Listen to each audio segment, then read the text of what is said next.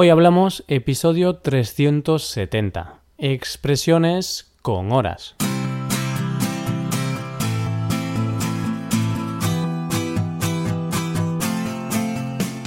Bienvenido a Hoy Hablamos, el podcast para aprender español cada día. Ya lo sabes, publicamos nuestro podcast de lunes a viernes. Puedes escucharlo en iTunes, en Android o en nuestra página web. Y si quieres ver la transcripción, la hoja de trabajo de cada episodio y disfrutar de muchas otras ventajas, puedes visitar nuestra web hoyhablamos.com.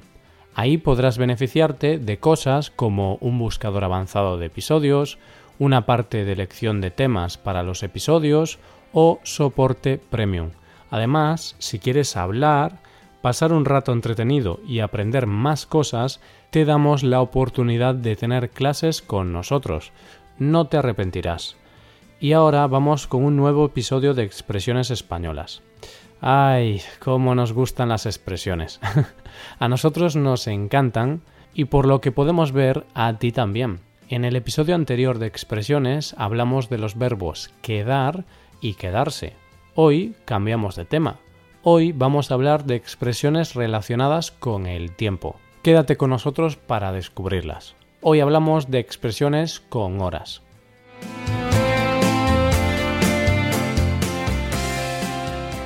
A buenas horas. Eso es lo que le digo a un amigo con el que he quedado cuando llega tarde.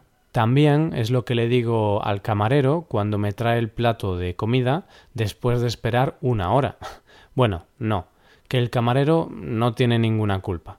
Como puedes ver, a buenas horas es la primera expresión del día de hoy.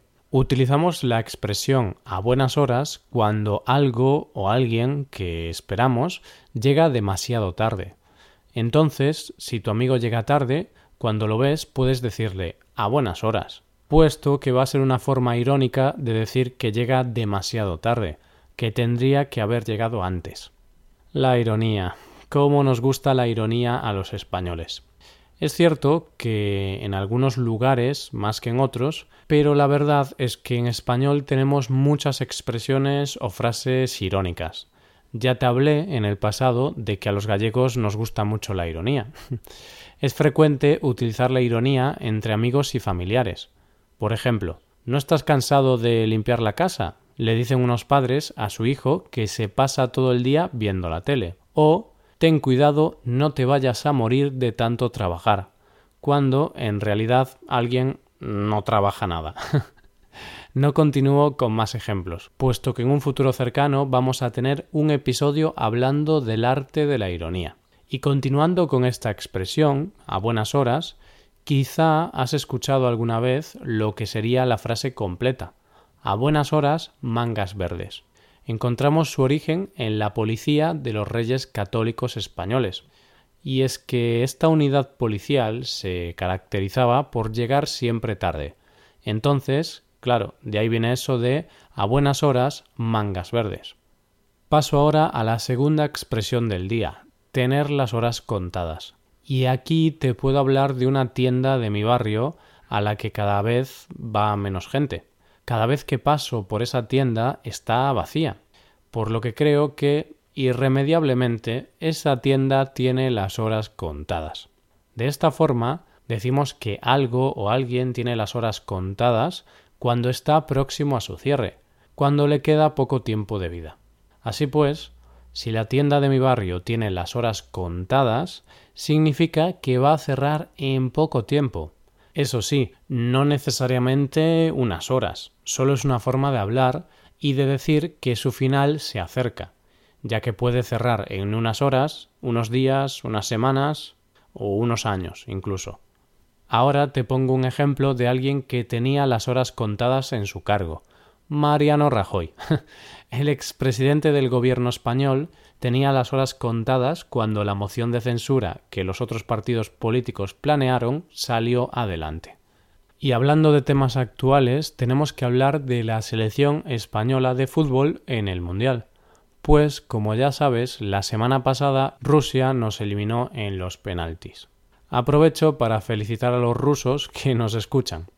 Bueno, pues te hablo de la selección española porque desde el principio del Mundial estaba claro que la selección tenía las horas contadas, es decir, que íbamos a ser eliminados pronto. El porqué lo encontramos en el juego tan pobre que mostró el equipo desde el principio. Y todo ello a pesar de tener muchas horas de vuelo. Es un equipo con grandes jugadores, con jugadores de mucha calidad futbolística.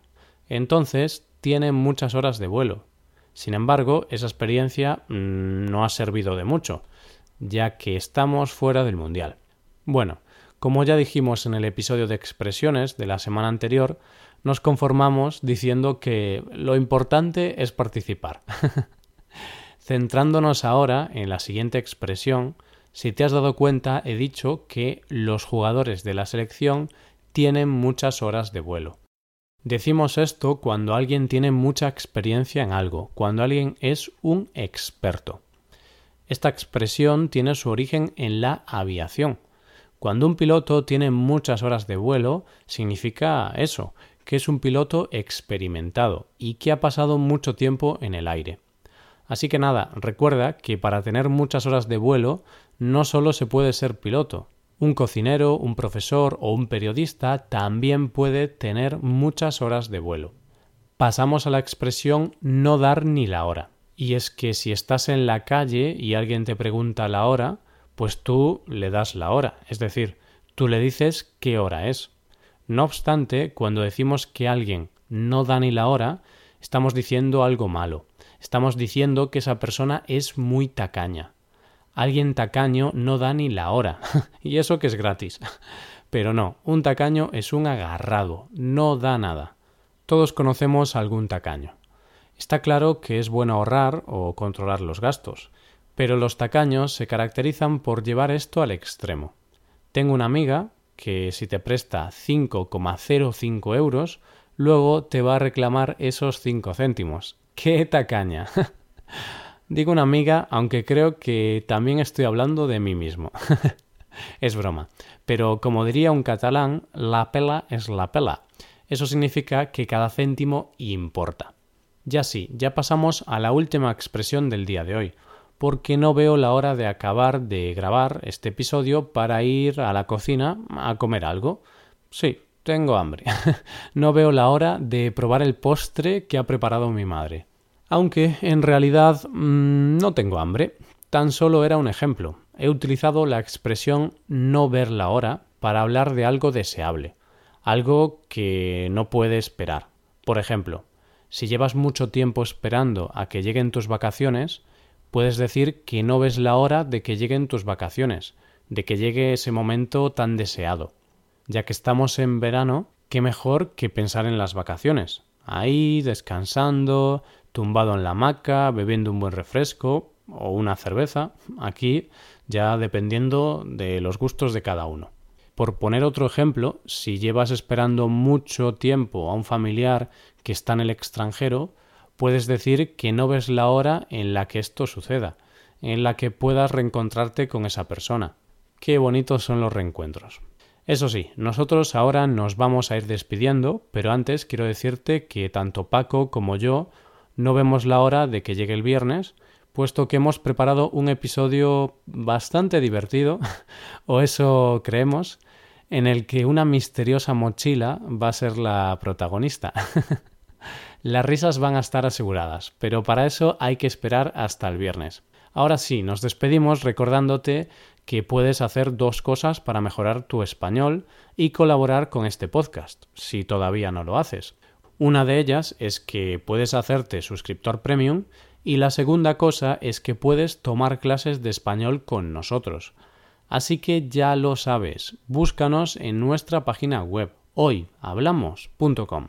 Muchas gracias por escucharnos. Nos vemos en el episodio de mañana, donde hablaremos de noticias en español. Pasa un buen día. Hasta mañana.